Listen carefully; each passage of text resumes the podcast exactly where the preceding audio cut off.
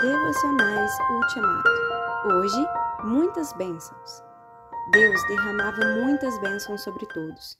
Atos 4, 33b. Deus derramava muitas bênçãos, e não uma e outra.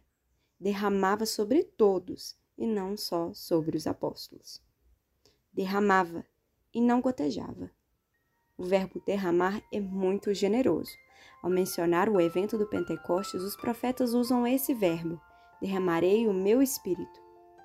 Quando a promessa se cumpriu, o livro de Atos registra: Jesus derramou sobre nós esse espírito, conforme vocês estão vendo e ouvindo agora. Paulo volta ao assunto na carta pastoral dirigida a Tito. Deus derramou com generosidade o seu Espírito Santo sobre nós, por meio de Jesus Cristo, nosso Salvador. Tito 3, 6. Curioso é que Deus derrama muitas bênçãos sobre todos os fiéis e os fiéis derramam muitas lágrimas diante de Deus. Dá-se uma espécie de evaporação de lágrimas e de precipitação de chuvas abençoadoras.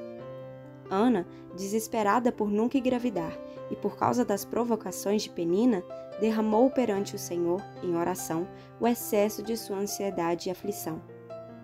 Quando Jerusalém foi destruída pela Babilônia no ano 586 a.C., Jeremias se dirige ao povo da cidade e exorta: Levanta-se várias vezes de noite para clamar pedindo ajuda ao Senhor. Derrame o coração na presença dele e peça pela vida dos seus filhos, que morrem de fome nas esquinas das ruas.